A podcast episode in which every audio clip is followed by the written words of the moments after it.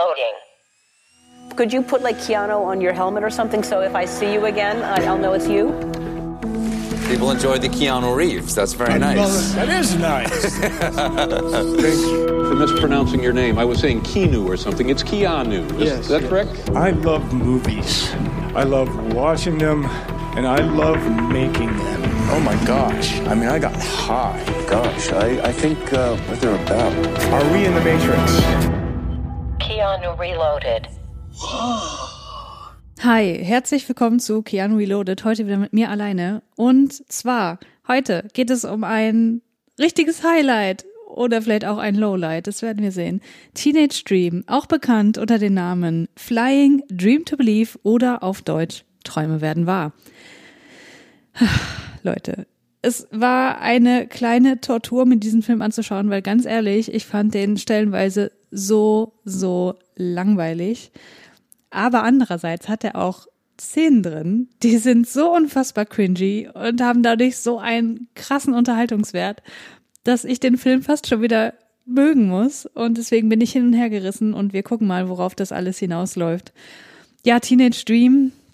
Ich bleibe mal bei diesem Titel. Es geht tatsächlich auch um, um einen Traum einer äh, Teenager-Person, nämlich Robin. Die ist eine Turnerin. Ich würde es als Turnerin bezeichnen, da gibt's bestimmt noch irgendwelche besseren Bezeichnungen dafür. Sie macht auf jeden Fall Dinge am Stufenbarren und Bodentouren, solche Dinge. Sie tanzt auch ganz viel. Und ähm, sie hatte aber einen Unfall, deswegen kann sie das nicht fortführen. Also sie war da auch ziemlich erfolgreich mit dieser Sportart und durch diesen Unfall ist sie dann ja sozusagen ein bisschen von ihrem Traum abgekommen, aber der bleibt natürlich bestehen, also dieser Traum hat Bestand und es geht im Film halt darum, wie sie sich so ein bisschen zurückkämpft, um das Ganze wieder aufleben zu lassen, um ihre sozusagen Bestimmung zu erfüllen. Aber natürlich ist es auch ein 80er Jahre Highschool-Film, deswegen haben wir da auch das Thema der ersten Liebelei so ein bisschen mit drin, wo Keanu Reeves ins Spiel kommt. Er spielt nämlich den Tommy, der zuerst so ein bisschen von ihr in die Friendzone gesteckt wird, aber dann einen ultimativen Kniff anwendet und es dann doch in ihr Herz schafft. Mal gucken, ob das ein Kniff ist, den man irgendwie als äh, praktischen Tipp mit ins Leben nehmen kann oder vielleicht eher nicht. Schauen wir mal. Und äh, ja, um schon mal so ein ganz kleines bisschen das Fazit vorwegzunehmen. Ich bin hin und her gerissen, wie gesagt es ist auch irgendwie nicht wirklich meine Art von Film, weil es hat auch starke Musical-Elemente. Also man hat extrem, extrem viele Montagen in diesem Film, die halt unterlegt sind mit 80er Jahre Synthie-Pop-Musik. Alles komplett unbekannte Stücke, die ähm, ich weiß nicht genau, ob die für diesen Film geschrieben wurden oder ob das einfach Stücke sind, die nicht in unseren Kulturraum hineingekommen sind. Das kann ich nicht beurteilen. Ähm, es ist auf jeden Fall sehr beschwingt. Es ist auch keine schlechte Musik, aber man muss sich halt drauf einlassen. Man muss da schon Bock drauf haben. Und ich glaube, wenn man den mit mehreren Leuten guckt, vielleicht auch ein bisschen Alkohol mit dabei ist, dann kann man da durchaus Spaß dran haben. Man sollte auf jeden Fall nicht alles so ernst nehmen, obwohl tatsächlich auch ernste Dinge darin behandelt werden, aber nicht mal ansatzweise so dramatisch, wie das bei ähm, Under the Influence der Fall war. Gut, dann kommen wir doch mal ein bisschen zum Inhalt. In diesem Film geht es, wie gesagt, um Robin. Die ist, ja, ich würde sagen, 15, 16, 17 Jahre alt, irgendwie so um den Dreh. Ist, wie gesagt, eine Turnerin und hat einen Unfall, weswegen sie ähm, in der Turn AG im Turnclub ihrer Schule irgendwie sowas nur noch die Aushilfe ist und nicht mehr selber der Star. Und dort ist eben auch jemand, den sie ganz, ganz toll findet. Ich glaube, er hieß Mark. Ich bin mir aber relativ unsicher, weil das wurde, glaube ich, nur an einer Stelle genannt. Der spielt auch keine richtige Rolle in diesem Film. Das ist halt einfach ihr Schwarm. Und in diesem Club, in diesem Verein sind auch äh, einige Mädels, die sehr, sehr ehrgeizig sind, die auch gut sind in dem, was sie tun, die aber auch so ein bisschen intrigant drauf sind, die sie auf jeden Fall total doof finden. Also Robin wird so ein bisschen geächtet von diesen Personen, weil sie halt auch aus ja bürgerlichen Verhältnissen kommt und auch im Elternhaus so einige Probleme hat. Dazu aber dann gleich später mehr. Ja, also so viel gibt zum Inhalt auch gar nicht zu sagen. Im Grunde geht es darum, dass sie ihren Traum verfolgt und ähm, wir dann mitbekommen, dass das vielleicht auch alles so klappt und äh, auch dass sie die erste Liebe erfährt. Insofern ist es so ein ganz netter Sonntagnachmittag-Film ohne wirklich tiefere Bedeutung drin. Man kann sich den einfach mal geben. Ich habe bei Letterbox tatsächlich eine Review gefunden, wo ein Mensch gesagt hat, das sei der beste Film der 80er Jahre. Also, wenn ihr euch das mal anschauen wollt, was eventuell dieser Film sein könnte, nämlich der beste Film der 80er Jahre, dann zieht euch das mal rein. Diesen Film gibt's nämlich komplett auf YouTube. Ich glaube, man muss da suchen nach Flying, aber ich verlinke das ja auch in den Show Notes. Das heißt, wenn ihr euch das anschauen wollt, dann macht das doch mal. Aber dazu gesagt, es ist äh, unterirdische Qualität mal wieder, wie das bei ähm, Under the Influence auch schon der Fall war. Gut, dann kommen wir noch so ein bisschen zu den Filmfakten. Im Grunde spielen nur zwei Personen wirklich super wichtige Rollen, die ich hier auch vorstellen möchte, beziehungsweise nur eine davon, weil die andere ist Keanu Reeves. Und Robin wird gespielt von Olivia Dabo. Das ist eine Schauspielerin, die tatsächlich bis heute noch aktiv ist, was ja, wenn wir so die letzten Filme äh, uns anschauen, aus dieser Zeit und mit diesem Niveau ist das nicht unbedingt selbstverständlich. Ihre erste Rolle hatte sie in Conan der Zerstörer. Da hat sie die Princess Jenna gespielt. Von 1984 ist dieser Film. Danach war sie dann auch wieder, wie wir das in der letzten Folge auch schon hatten, mit den SchauspielerInnen dort, viel in TV-Produktionen zu sehen. Aber vielleicht noch ganz interessant, sie ist in der Star Wars Serie The Clone Wars eine wiederkehrende Sprechrolle, nämlich die der Luminara Unduli ich kenne diese Person nicht, ich kenne Clone Wars nicht. Offenbar kommt diese Person aber auch in Star Wars Episode 9 vor, was ich, kann ich mich jetzt ehrlich gesagt nicht dran erinnern. Aber gut, ihr wisst bestimmt, wenn ihr Clone Wars guckt, wer das ist. Und Oliver Dabo spricht eben im Original diese Rolle. Wie gesagt, zweite äh, wichtige Person in diesem Fall Keanu Reeves, da muss ich jetzt nicht drauf eingehen. Ansonsten würde ich gerne noch ein paar Worte zum Regisseur verlieren. Das ist Paul Lynch, den kennen die meisten vielleicht als Regisseur von Robocop, dem Film von 1984. Ansonsten hat der viele TV-Serien-Episoden auch gedreht. Es gab auch eine Robocop-TV-Serie beispielsweise. Der hat aber auch einige Episoden aus dem Star Trek-Universum übernommen, zum Beispiel bei Deep Space Nine oder bei Raumschiff Enterprise das nächste Jahrhundert. Und ansonsten so ein paar Serienepisoden gemacht, die so ja in den Mystery-Bereich gehen. Unbekannte Dimensionen wäre da eins, was mir hier aufgefallen ist. Oder Poltergeist, die unheimliche Macht. Aber auch Xena zum Beispiel. Also in den 90er Jahren war er auf jeden Fall sehr, sehr aktiv als TV-Serien. Regisseur und jetzt in den letzten Jahren weniger aktiv und da auch dann äh, immer noch mehr im TV-Bereich.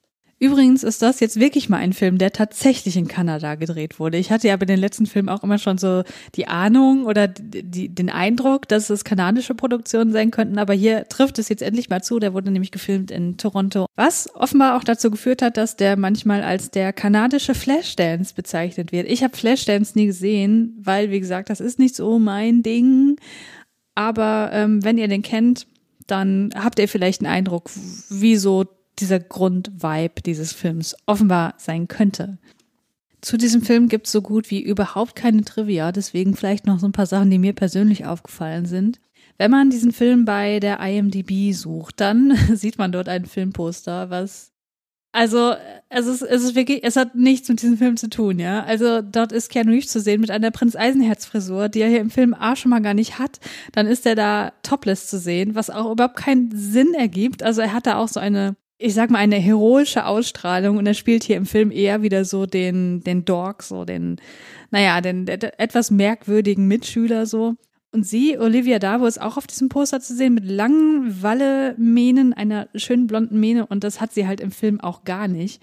Und es ist halt auch irgendwie so eine Collage, da sind noch die olympischen Ringe daneben und ja, man sieht einfach, dass das einfach Fotos sind, die mit dieser Produktion überhaupt nichts zu tun haben und wo auch sozusagen der Rollenanteil hier durch die verschiedenen Größen der abgebildeten Person ein bisschen umgedreht wird, was natürlich wieder damit zusammenhängt, dass Keanu Reeves ja einfach der größere Name ist und das wahrscheinlich Jahre später so nochmal abgeändert wurde. Das Originalposter, das sieht man dann bei der englischsprachigen Wikipedia, das ist wesentlich schöner meiner, meiner Meinung nach. Es hat auch viel, viel mehr mit dem Film zu tun, weil es wahrscheinlich ein Still ist aus dem Film oder halt ein, ein Foto, was bei der Produktion entstanden ist, wo sie eben dort im Sportstudio sitzt und ein bisschen nachdenklich aussieht und ähm, ja, sie eben hier in den Vordergrund rückt, was einfach auch der Fall ist. Also Keanu Reeves spielt hier, obwohl er relativ wichtig ist für die Geschichte, halt auch nur eine Nebenrolle. Also der Fokus liegt ganz, ganz klar hier auf der Figur der Robin.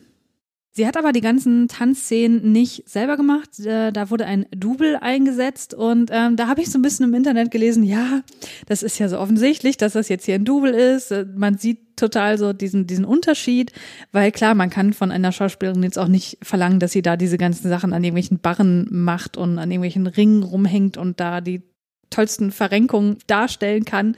Aber ganz ehrlich, mich persönlich hat das jetzt nicht gestört. Also es ist mir nicht mal merklich aufgefallen, dass dann Double eingesetzt wurde. Insofern fand ich das eigentlich schon alles ziemlich gut.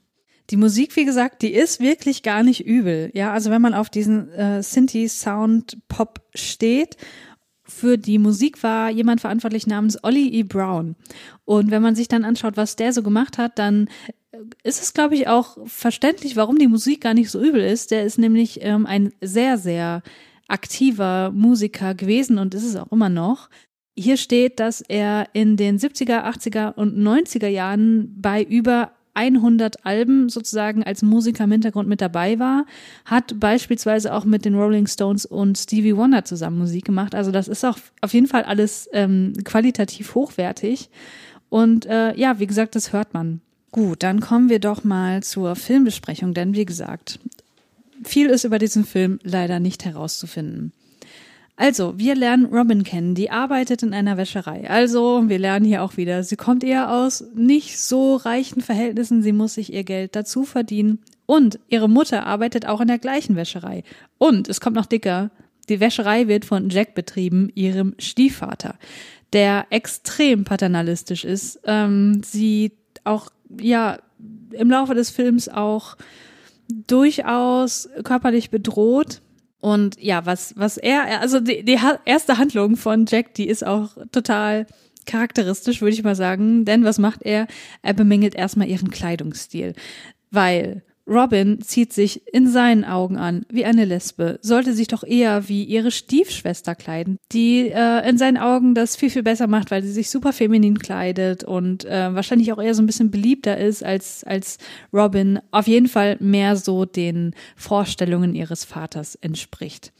Ihre Mutter, die ist eher so eine kränkliche Person, eher so eine, so, so Typ graue Maus, würde man wahrscheinlich sagen und man fragt sich irgendwie so die ganze Zeit während des Guckens, was will die dann mit diesem Typen? Der ist irgendwie die ganze Zeit aggro drauf, der der kommandiert dort alle rum, der ist cholerisch und so. Also man versteht's nicht so richtig, aber gut, darauf äh, legt der Film jetzt auch keinen Wert, irgendwie die Beziehung der äh, Eltern beziehungsweise der Mutter und des Stiefvaters hier in irgendeiner Art und Weise näher zu beleuchten.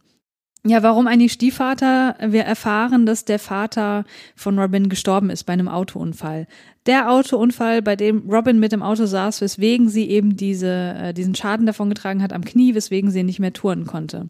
Und ja, das bekommen wir alles relativ schnell mit. Also man kommt, bekommt schnell so ein Gefühl dafür, wie jetzt so sozusagen das soziale Gefüge von Robin ist und dass sie halt ja noch, noch sehr stark an dem Traum festhängt und das auch die ganze Zeit weiterverfolgt hat, obwohl sie eben noch so eine Bandage am Knie hat, die aber ehrlich gesagt wirklich nach, nach ähm, Staffage aussieht, weil das sind so ein paar so ein paar Baumwollbandagen, die sie da ums Knie hat. Ja, also ähm, es ist offenbar schon ein bisschen länger her und sie hat da offenbar noch so ein paar Spätfolgen. Aber sie trainiert tatsächlich die ganze Zeit im Geheimen. Denn man sieht sie dann abends oder nachts mit ihrem Motorrad zu einer verlassenen Lagerhalle, Gewerbegebiets, Grundstücks, Dingsbums hinfahren. Und das ist wirklich schon eine der skurrileren Szenen, die da auf uns wartet, aber noch längst nicht das skurrilste. Denn dort erwartet sie einen ein ja Security-Mensch, also es ist glaube ich kein Polizist, sieht aber halt so aus wie ein Polizist, aber es ist eher so ein Security-Mensch, der sozusagen dieses Grundstück und dieses diese Lagerhalle da überwacht. Und ehrlich gesagt fand ich den erst so ein bisschen creepy, weil ja, der, der Geif hat sie so ein bisschen an und guckt auch ganz genau hin, als sie sich so umzieht und sagt dann auch so Sachen wie, ja, ich freue mich auf eine neue Show von dir und man, man sitzt da und denkt so, okay, unangenehm. Aber im Verlauf des Films wird er halt so als so ein Unterstützer einfach dargestellt. Der spielt auch, also der kommt immer wieder vor in diesem Film und der ist halt jemand, der, der Robin offenbar schon kennt und sie geht da offenbar häufiger hin, um dort abends und nachts zu trainieren. Und das ist halt auch ein Beispiel für eine schwarze Person als Token in diesem Film. Das haben wir hier halt auch wieder. Wir haben hier schwarze Personen drin, die aber tatsächlich ausnahmslos positiv dargestellt werden, das muss man dazu sagen. Aber sie sind halt trotzdem nur so Nebenbeiwerk, ne? Und hier dieser Polizist, der ist einer von den beiden, die eine äh, etwas größere Rolle so in Robins Leben spielen und die sie so ein bisschen empowern, ihren Traum weiter zu verfolgen. Und dann kommt es hier in dieser Lagerhalle zu einer astrein in Neonlicht getauchten 80er Jahre Tanzperformance, ja.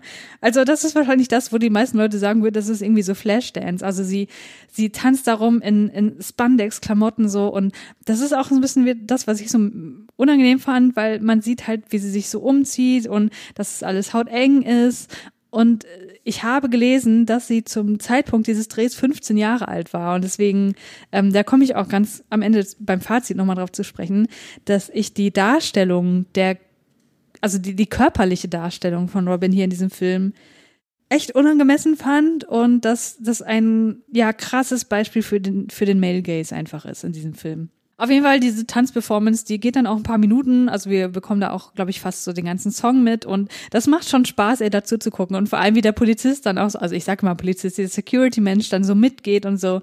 Das ist auch alles, das, das hat schon, das hat schon was so. Fred heißt derjenige, genau. Der tanzt mit und sie haben beide total Spaß zusammen. Und das ist irgendwie alles ziemlich wholesome, wenn man so von diesem durchaus sehr sexualisierten Blick auf sie mal absieht. Was ich jetzt vergessen habe, ist, dass der Film eigentlich damit beginnt, dass sie in dem Studio oder in, in der Turnhalle eben ist und da so ein bisschen den Leuten unter die Arme greift, weil sie ja selber nicht mehr mittouren kann, obwohl wir dann merken, okay, eigentlich könnte sie es schon, aber es ist ja auch so ein bisschen die Exposition, um uns klarzumachen, gut, sie hat jetzt, was auch zu ihrem gesellschaftlichen Stand, sage ich mal, angeht, äh, musste sie ein bisschen was einbüßen. Und es wird ja auch noch ihr Schwarm eingeführt, der dort eben auch in dieser, äh, in dieser Mannschaft mittrainiert und sie schon irgendwie wahrnimmt, aber jetzt nicht irgendwie als Love Interest, sondern einfach, ach, da ist jemand, die hilft dir immer mit so. Den Schwarm schmachtet sie dann auch später noch in der Mensa an. Und das Geilste an dieser Mensa ist, die haben dort eine Jukebox stehen, ja. Also ich meine, wie cool ist das denn? Und dann bekommen wir eben auch mit, dass Tommy, ihr Friendzone-Friend, sie aber anschmachtet. Ein Mädchen aus diesem Gymnastikclub setzt sich dann aber zu ihr, wo wir dann so mitbekommen, ah, okay, dieser Club, dieser Verein, der scheint offenbar nicht nur aus diesen arroganten Bullies zu bestehen, die wir schon am, am Anfang so ähm, kennenlernen, die auf sie herabblicken, die sie auch immer so ein bisschen triezen und so, die halt ziemlich unangenehm sind. Und wir erfahren auch in dieser Szene, dass Robin früher in San Francisco getanzt hat. Das heißt, sie sind wohl irgendwie umgezogen von San Francisco in die Stadt, in der es spielt, wo ich nicht weiß, wo das sein soll. Ich glaube, das wird auch nicht genannt. Aber ähm, dieses Mädchen, das sich mit Robin unterhält hier in der Mensa, die erzählt dann der Trainerin davon, dass ja Robin durchaus Talent besitzt für das Ganze und leiert dann so ein bisschen so ein, so ein Vortanzen an. Also sie soll einfach mal demonstrieren, was sie kann. Tommy wird derweil ein weiteres Mal von ihr abgeblitzt. Also man sieht so zu Beginn des Films, so in der ersten halben Stunde, würde ich sagen, dass er es immer mal wieder versucht, so, aber sie hat, sie geht da nicht drauf ein und ich glaube, sie findet ihn auch irgendwie uncool und sie ist ja außerdem auch in den anderen Typen verliebt. Ähm, das ist sozusagen was, was auch so nebenbei so ein bisschen etabliert wird, wo aber jetzt nicht der Fokus des Films drauf liegt. Äh, ein bisschen später traut sie sich dann tatsächlich in der Klasse zu touren und ähm, ihr Schwarm, der sieht das und der ist auch total begeistert und äh, feiert sie auch so ein bisschen dafür, was für sie natürlich super toll ist, wie man verstehen kann. Dessen Freundin unterbindet das aber ganz schnell. Also die ist da so ein bisschen, ne, also die findet das nicht gut, dass ihr Freund jetzt irgendwie diese vermeintlich uncoole, diesen, diesen Underdog hier feiert, ja, aber ähm, Robin kann da auf jeden Fall großen Eindruck hinterlassen. Sie freundet sich dann mit diesem Mädchen an, ähm, die vorher mit ihr in der Mensa trainiert hat und die trainieren dann bei ihr zu Hause gemeinsam. Also die kommt aus einem etwas besseren Elternhaus offenbar, die haben schon einiges an Geld. Die haben da auch so ein Fitnessstudio, so ein privates Fitnessstudio, wo die beiden dann trainieren können. Und da haben wir dann nochmal eine wirklich, wirklich, wirklich problematische Montage. Also wenn sie da trainieren, dann, also diese Trainingsszene, ja, ähm, die ist so voll von unangenehmen Male-Gaze-Shots auf ihre Körper. Also wir haben wirklich Nahaufnahmen auf Hintern, auf Brüste, sogar zwischen die Beine, ja. Also das ist, äh, also mit heutigem Blick, so kann man das echt nicht mehr gut angucken. So, das finde ich echt problematisch. So, wenn man halt, wie gesagt, im Hinterkopf hat, dass die minderjährig war. So, ja. Ihr Vater hat sie früher trainiert, erfahren wir dann noch. Der Tod des Vaters, der wird immer mal wieder so angesprochen, aber der ist hier nicht wirklich Fokus des Films, würde ich sagen. Es ist eher so, dass wir wissen, okay, sie kommt aus, aus einem Elternhaus, wo sie eben mit einem Verlust schon copen musste und was dazu geführt hat, dass sie jetzt eben diesen Schwiegervater an der Backe hat, der, Schwiegervater sage ich schon, Stiefvater an der Backe hat, der ja wirklich nicht gut zu ihr ist, ähm, der sie auch immer wieder demütigt, der sie fast schlägt im Film. Also es wird immer wieder klar gemacht, sie ist halt einfach der Underdog, ne? Also sie hat in der Schule so Probleme, sozialen Anschluss zu finden und eben auch dann zu Hause, wo es, wo sie es wirklich nicht einfach hat und deswegen auch wahrscheinlich so dieses ganze Touren, das ist, wo sie Zuflucht sucht, was ihr immer so ein bisschen Energie gibt, was ihr Selbstbewusstsein gibt, vor allem auch, was ihr so ja ein Identitätsbewusstsein gibt und was ihr Wert verliert in dieser Welt. Die Trainerin, übrigens, diese Trainerin hat den anbetungswürdigsten orangefarbenen Fokuhila, den ich jemals gesehen habe. Er ist super clean geschnitten. Es ist, es ist ein Traum. Die Trainerin erzählt auf jeden Fall, dass ein Wettkampf ansteht, bei dem drei Mädchen teilnehmen sollen von ihren Mädchen. Und beim Training kommt Robin dann ihrem Schwarm auch immer näher und ähm, also man merkt so, okay, es geht in die Richtung, dass sie da offenbar so ein bisschen Erfolg hat und auch mit den Menschen dort besser zurechtkommt. Aber das kann natürlich die Freundin des Schwarms und ihre beste Freundin, die können das überhaupt nicht ertragen. Und die wollen ihr dann eine Lektion erteilen. Das heißt, sie sind ziemlich intrigant drauf. Die geben mir aber auch schon vorher das Gefühl, nicht dazu zu gehören. Ja, und wie dieser Plan aussieht, das erfahren wir dann äh, kurze Zeit später. Vorher versucht Tommy es dann aber mit einer neuen Strategie. Sein Freund meint nämlich, pass auf, Tommy, wenn du Robin haben willst, dann ignoriere sie doch einfach. Ne? Du musst eine Frau ignorieren, damit sie dann Interesse an dir zeigt.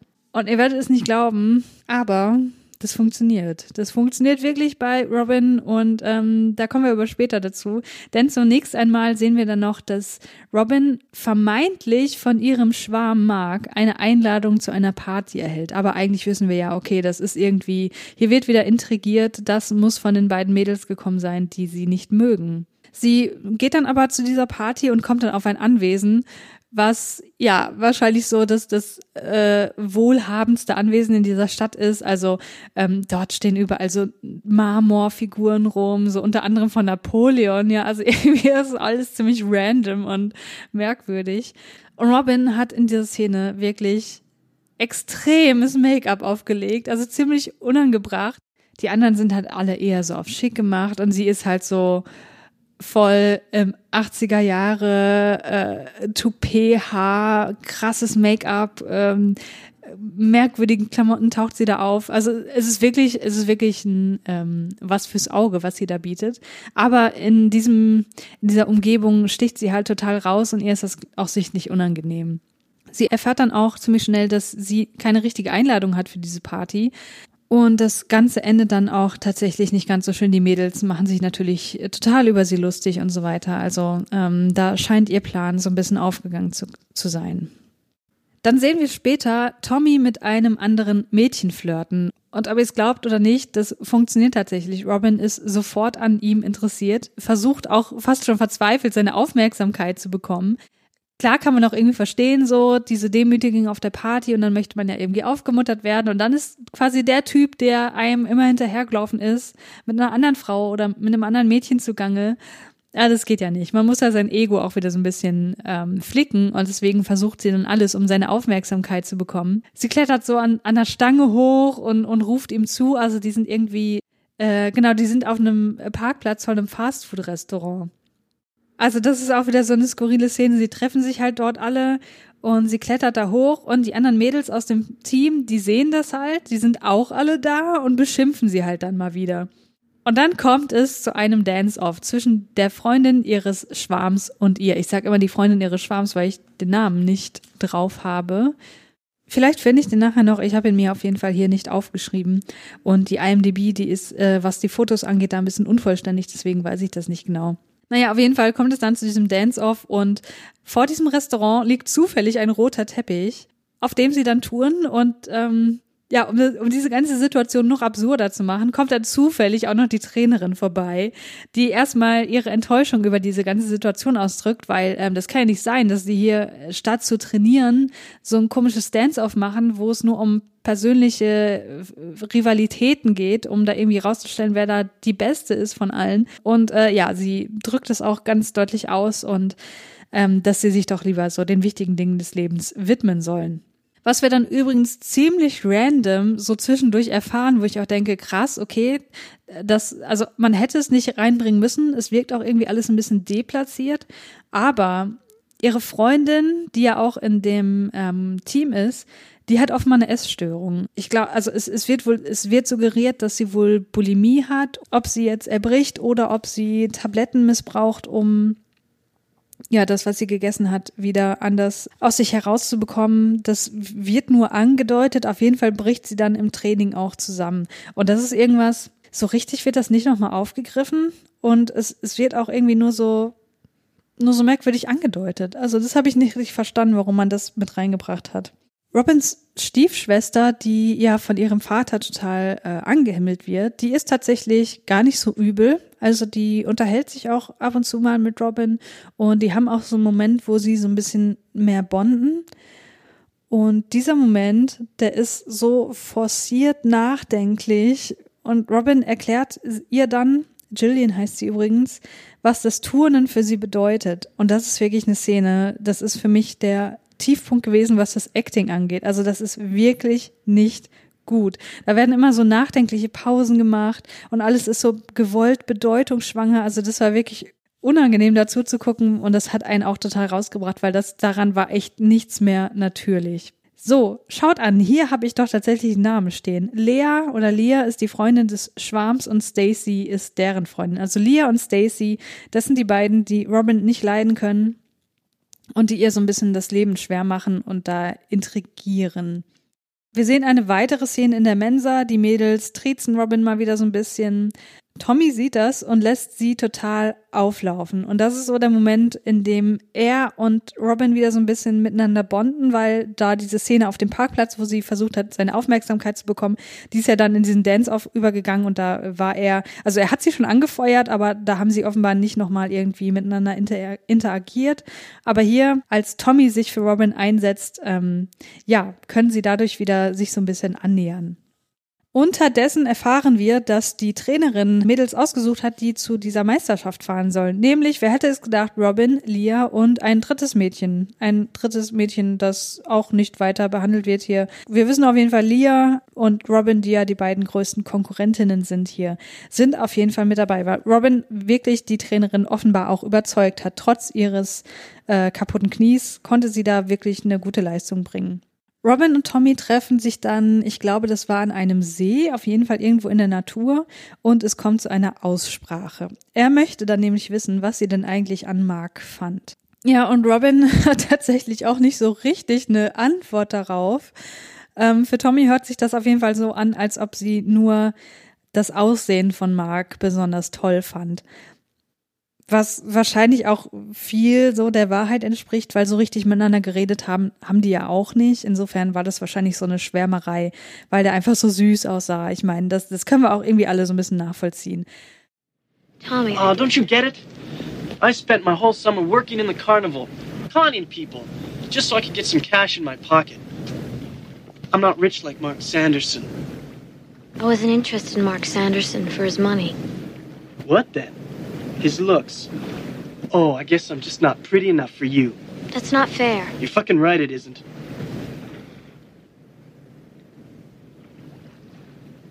That's all there is. Just me. Tommy Wernicke. If that isn't good enough for you, let's just forget it.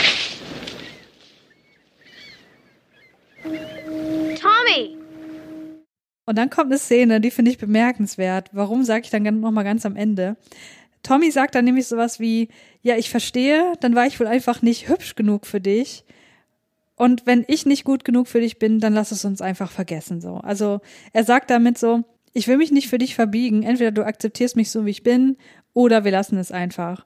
Und das ist, finde ich, tatsächlich auch eine ganz schöne Szene, so, weil da, da zeigt er auch wirklich, was er kann. Das ist auch wirklich authentisch geschauspielert, anders als Olivia Darbo das hier in manchen Szenen gemacht hat. Also, das fand ich wirklich eine sehr, sehr süße Szene, muss ich sagen. Sie verbringen dann noch den Nachmittag zusammen. Oh Gott, und dann kommt eine Szene. Alter. da muss ich jetzt wieder dran denken, weil ich das Wort Hotdog hier lese. Also, sie verbringen diesen Nachmittag in der Stadt zusammen und holen sich dann irgendwann Hotdogs. Und er haut sich da massivst viel Zwiebeln drauf. Und sie ist wirklich angeekelt. Man sieht ihr angeekeltes Gesicht. Und äh, man sieht aber nicht, wie es tatsächlich ist, aber wenn man mal davon ausgeht, dass sie es tun, ist die folgende Szene nämlich extrem eklig, weil sie küssen sich dann.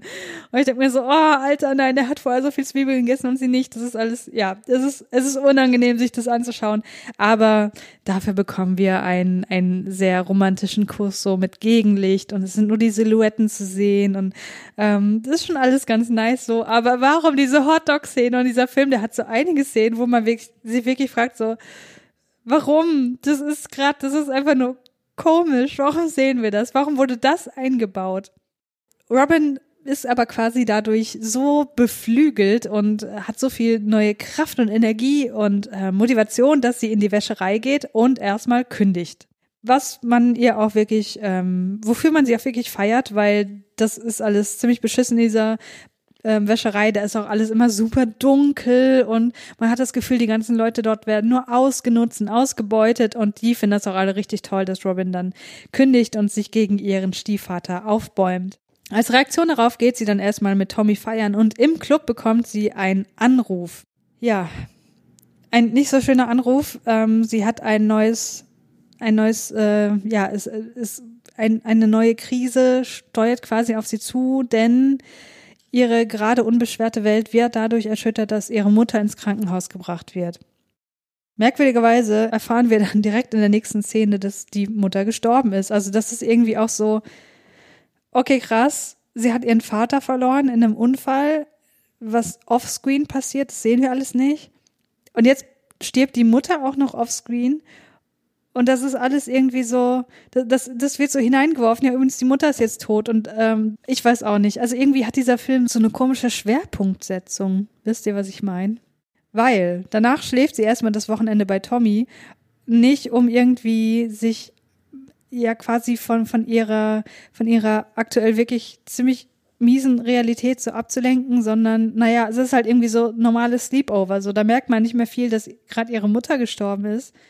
Und wirklich, dann kommt, also die allerschlimmste Sexszene, die ich je gesehen habe. Es ist so schlimm, es ist so, so kitschig.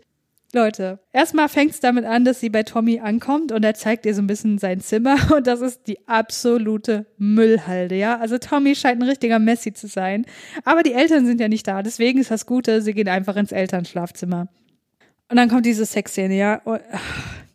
Es ist, es ist man, man kann kaum hingucken. Es ist alles so, ich weiß gar nicht, wie, ich, ich muss euch das irgendwie, ich, dieser Film ist ja bei YouTube gestückelt und ich verlinke euch direkt dieses Video, wo diese Sexszene drin vorkommt. Ihr müsst euch das geben. Das Schlimmste ist die Musik in dieser Szene. Es ist einfach so, äh, die, die Frau, die das singt, die singt die ganze Zeit so, the first time, it was the first time und so. Man sitzt und dann denkt, denkt so, oh, ernsthaft, muss es sein? Oh, diese Sexszene, Leute, wirklich, es, ihr, ihr wusstet ja jetzt schon, dank Max, der das ja sehr schön herausgearbeitet hat, wie grausam die Sexszene in River's Edge war. Ja, das hier ist auf gleichem Niveau, was die Schrecklichkeit angeht, aber auf eine ganz andere Art und Weise. Ihr müsst euch das wirklich angucken. Sexszenen mit Keanu Reeves in Keanu Reeves Frühwerk sind grauenhaft. Aber wisst ihr, was das Ganze noch irgendwie so die Krone aufsetzt und was ich dann wieder, das ist wieder so ein Beispiel für, warum ist das in diesem Film? Nachdem sie nämlich fertig sind, gehen sie zusammen in den Keller und waschen zusammen die Wäsche. Ich meine, gut, sie waren ja im Ehebett der Eltern, das muss man ja auch irgendwie wieder sauber verlassen und so, aber es ist alles so, warum sehen wir das?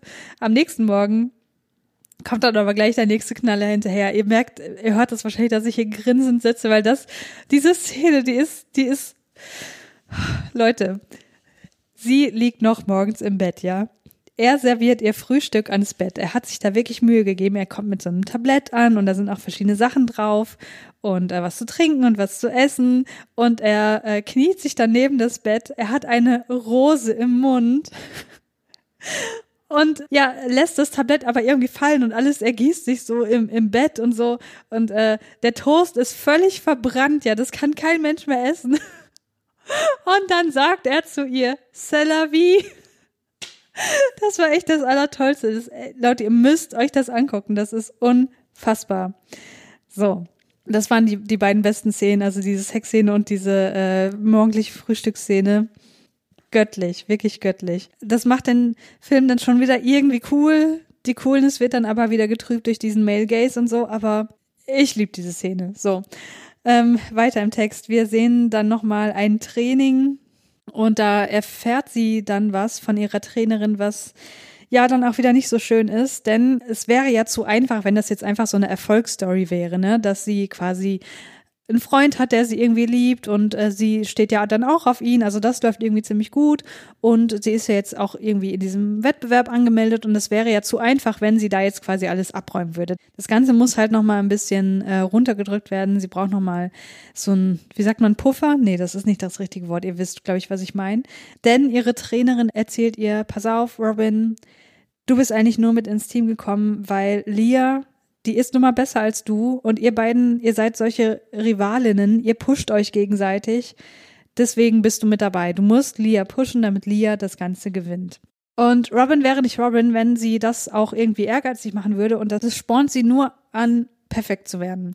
Die Regionals, die dann bei den Niagara-Fällen abgehalten werden, sind dann ein einziger Konkurrenzkampf zwischen Leah und Robin. Wobei die beiden eigentlich auch nur eine Chance haben, weil die eigentliche Favoritin dieses Wettbewerbs sich verletzt. Ja, und diese, diese ganze Wettbewerbsszene, da kommt natürlich ein dramatischer Punkt nach dem nächsten. Klein, kleines Ding eingeworfen, die beiden schwarzen Typen, die immer wieder im Film vorkommen, nämlich Fred, der Security-Mensch, und der Busfahrer die sind ja auch dort, um Robin anzufeuern. Also das meine ich so ein bisschen mit Token. Die sind halt da, wenn sie irgendwie die Funktion haben, Robin anzufeuern, wenn sie irgendwie ne, empowernd wirken sollen. Aber ansonsten haben die halt überhaupt keine Rolle oder äh, Persönlichkeit in diesem Film. Die sind auf jeden Fall noch da. Und wer noch da ist, ist Robins Stiefvater. Der taucht dann nämlich doch auf, um da so ein bisschen Trouble zu machen. Äh, der wird dann auch handgreiflich und so weiter. Und ja, das scheint Robin aber nur die nötige Energie zu geben, um dann in der zweiten Disziplin beim Bodentouren so richtig zu brillieren.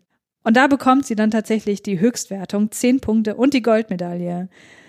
Und damit ist der Film dann im Grunde auch zu Ende. Also, ähm, das war jetzt irgendwie ein bisschen antiklimaktisch erzählt, aber ähm, ja, es ist halt so diese typische Underdog-Geschichte. Sie kommt aus schlechten Verhältnissen und dann stirbt auch noch die Mutter, was nicht wirklich dramatisiert wird. Und ähm, sie ist quasi dann vollweise, aber sie kämpft sich aus eigener Kraft an die Spitze und schafft es, diesen Wettbewerb zu gewinnen, obwohl sie ein kaputtes Knie hat. Und wer auf solche Geschichten steht, so vom Underdog zum, zum, zum Sieger, zur Siegerin, für den oder diejenige, ist das auf jeden Fall was. Und ähm, es ist wirklich ein absolutes 80er Jahre Fest. Also wer auf City Pop steht, der kommt hier auf seine vollen Kosten. Davon abgesehen ist es auch, ist auch alles andere 80er Jahre pur. Ja, wir haben diese Spandex-Klamotten, wir haben kompletten Haarspray-Missbrauch, ja, also diese Turmfrisuren und, und Fokuhilas und wir haben äh, Highschool und Familientragödien und alles. Also alles, was irgendwie so mit 80er-Filmen in Zusammenhang steht. Die schwarzen Menschen, die nur Token sind haben wir alles drin. Wir haben extremst viele Montagen, dadurch wirkt es halt fast musicalhaft. Und ähm, genau, wenn euch das zusagt, guckt euch das an. Ihr werdet teilweise Spaß haben, teilweise werdet ihr euch langweilen. Aber um das Ganze noch ein bisschen auf so eine etwas kritische Ebene zu heben, was ich bemerkenswert fand, ist, dass sowohl Robin als auch Tommy etwas Androgynes an sich haben. Denn Robin die hat erstmal einen ganz eigenen Look. Und das ist nicht unbedingt der Look, den man für eine Protagonistin eines Films in den 80er Jahren erwarten würde. Also die ist nicht so dieses standardmäßige hübsche Mädchen mit langen Haaren und roten Lippen. Also die ist zum Beispiel so ein Gegenentwurf zu der Terror aus The Night Before, die ja ultra feminin war. Und Robin, die ist aber eher sowohl was ihr Aussehen angeht, als auch ihre Charakterzüge schon durchaus androgyn. Also ich würde nicht sagen maskulin, aber zumindest geht es so in die androgyne Richtung, weil sie hat ja kurze Haare und auch eher so buschikose Klamotten an. Das wird ja auch gleich in der ersten Szene mit dem Vater kommentiert, ne? Zieh dich nicht an, wie eine Lesbe und so weiter. Und äh, sie macht aber einfach so ihr eigenes Ding, ne? Und das ist auch völlig äh, in Ordnung und dafür wird sie ja von Tommy auch gefeiert. So, der findet das ja total toll, wie sie ist. Das ist schön. Und Tommy im Gegenzug, der hat halt auch so androgyne Züge. Überhaupt nicht im Aussehen, wobei wenn ich mich jetzt an sein erstes Outfit erinnere, doch, das ist schon bemerkenswert, was er da für eine Kombination gewählt hat. Also der hat schon durchaus extravagantere Sachen häufig an, aber bei ihm ist es noch mehr so im Verhalten verankert. Und vielleicht auch auf einer Metaebene tatsächlich so ein Kommentar auf solche Filme. Wenn er dann eben diese Aussprache mit Robin hat und dann sagt so, ja, ich bin wohl einfach nicht hübsch genug für dich, was ein Standardsatz ist von einem Mädchen an einen Jungen in einem solchen Kontext eigentlich. Deswegen finde ich das wirklich schön, wie hier die Rollen umgedreht werden und das Ganze dem irgendwie nochmal so eine etwas progressivere Metaebene gibt. Wisst ihr, was ich meine? Das fand ich sehr, sehr schön. Also bei ihm zeigt sich so die, die Abwendung von, von Geschlechtsstereotypen eher im Verhalten und bei ihr ist es äh, im Verhalten als auch im Look tatsächlich. Also er versucht halt zuerst Robin zu erobern. Und wenn man die beiden zusammen anschaut, dann, dann eben genauso. Also zuerst versucht er ja Robin zu erobern, ne, und scheitert da ja, weil sie hat ja nicht so wirklich Bock auf ihn, weil sie so auf Mark steht. Und dann wendet er sich ja von ihr ab, vermeintlich, eigentlich steht er ja immer noch auf sie, aber dann erobert sie halt ihn. Und ähm, das ist wirklich nochmal so eine Sache, das ist, das finde ich durchaus für diese Art von Film äh, progressiv, auch wenn es natürlich alles total unschuldig und nebenbei abgehandelt wird, ne? Und wie gesagt, das wirklich große, große Problem, was ich mit diesem Film hat, dieser, dieser Male Gaze. Und da muss man sich jetzt nicht irgendwie in die Theorie einlesen oder so, was das eigentlich zu bedeuten hat. Es ist einfach so, so offensichtlich, dass die Körper der Frauen und Mädchen in diesem Film komplett sexualisiert werden. Also so wie sie inszeniert werden. Gerade bestes Beispiel diese Szene, wo sie und ihre Freundin bei sich zu Hause trainieren. Das ist ah, Leute, das hättet ihr besser machen können. Dann wäre das tatsächlich, glaube ich, ein noch besserer Film geworden. Aber man muss ja auch irgendwie, wie Julius jetzt sagen würde, den zeitlichen Kontext betrachten und offenbar war das damals alles noch ein bisschen anders. Wobei, wie gesagt, ich habe gelesen, dass Olivia Darbo zu diesem Zeitpunkt 15 Jahre alt war. Und das ist auf jeden Fall bedenklich. So, dann kommen wir doch mal zu den elf essentiellen Keanu Reeves Fragen. Ist Keanu Reeves die Nummer eins in den Credits? Nein, ist er nicht. Er kommt an der dritten Stelle. Jetzt fragt ihr euch wahrscheinlich, warum an der dritten Stelle. An, an der ersten Stelle ist natürlich Olivia Dabo, aber an der zweiten Stelle ist Rita Tushingham, die die Trainerin spielt. Sagt Keanu Reeves wow oder Guns, lots of Guns? Ich glaube tatsächlich nicht. Es ist mir nicht aufgefallen, dass er in diesem Film wow sagt, obwohl es tatsächlich auch gepasst hätte. Ich meine, Olivia hat schon gewissen Reiz auf ihn. Das hätte durchaus, gepasst, wenn er sie mal so kommentiert hätte.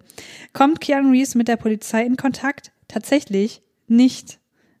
Diesmal wirklich nicht. Er tötet auch niemanden, er wird auch nicht getötet. Es ist kein Drama, es ist einfach nur ein Highschool-Film. Findet Keanu Reeves die große Liebe in diesem Film? Ja, natürlich tut er das. Und diesmal gönnt man es ihm wirklich, weil es wirklich, also diese Szene, wo sie sich da aussprechen, finde ich schon wirklich süß, man freut sich für ihn. Hat er Sex? Ja. Hat er, guckt es euch an. Blickt Keanu Reeves nachdenklich in die Ferne? Ich glaube nicht, ist mir nicht aufgefallen. Nutzt er asiatische Kampftechniken? Nein, das ist auch wirklich in diesem Film überhaupt nicht angebracht. Welche Frisur trägt Reeves? Ähm, ja, eine kurze Frisur. Ich überlege gerade, mit welcher anderen Frisur aus welchem Film man das so ein bisschen vergleichen könnte. Das ist eigentlich eine ziemlich standardmäßige Frisur, sowas wie er später auch also in Richtung Haus am See hat, aber noch ein bisschen länger. Also ähm, auf jeden Fall nicht die Prinz Eisenherz Frisur, die auf dem Filmcover zu sehen ist. Und schließlich, was ist der beste und der schlechteste Moment von Keanu Reeves in diesem Film? Also der beste Moment eindeutig die Szene am See, wo sie sich aussprechen, die ich euch auch reingeschnitten habe. Und die schlechteste, auch komplett eindeutig, Celavi. Celavi und die Sexszene, diese ganze Sequenz. Unfassbar schlecht, aber gleichzeitig auch wieder total gut. Ihr merkt schon, ich hatte durchaus Spaß mit diesem Film. Nicht die Art von Spaß, die ich wahrscheinlich hätte haben sollen beim Filmschauen, aber ähm, gut, man kann auf jeden Fall Spaß haben mit diesem Film. Wenn ihr euch den anschaut, dann sagt mir doch gerne mal, was ihr davon gehalten habt, euch, ob es euch ähnlich ging, ob ihr die gleichen Kritikpunkte seht, ob ihr äh, nochmal ganz andere Kritikpunkte habt, was ihr davon haltet, dass random irgendwelches Zeugs eingestreut wird, wie die Mutter ist tot oder die Freundin hat eine Essstörung, wo nie wieder drauf eingegangen wird. Und ob ihr wirklich findet, dass dieser Film der beste Film der 80er Jahre ist. Ich würde sagen, nein. Wir hören uns beim nächsten Mal wieder, dann wahrscheinlich nicht alleine, nehme ich an, zum Film Permanent Record, den man auf Amazon leihen kann. Gut, damit wäre es das mit der zweiten Solo-Episode Keanu Reloaded. Ich hatte sehr viel Spaß, sowohl beim Schauen als auch beim Aufnehmen. Mir bleibt nichts weiteres zu sagen als habt einen schönen Tag, viel Spaß beim Filmschauen und wir hören uns beim nächsten Mal. Tschüss.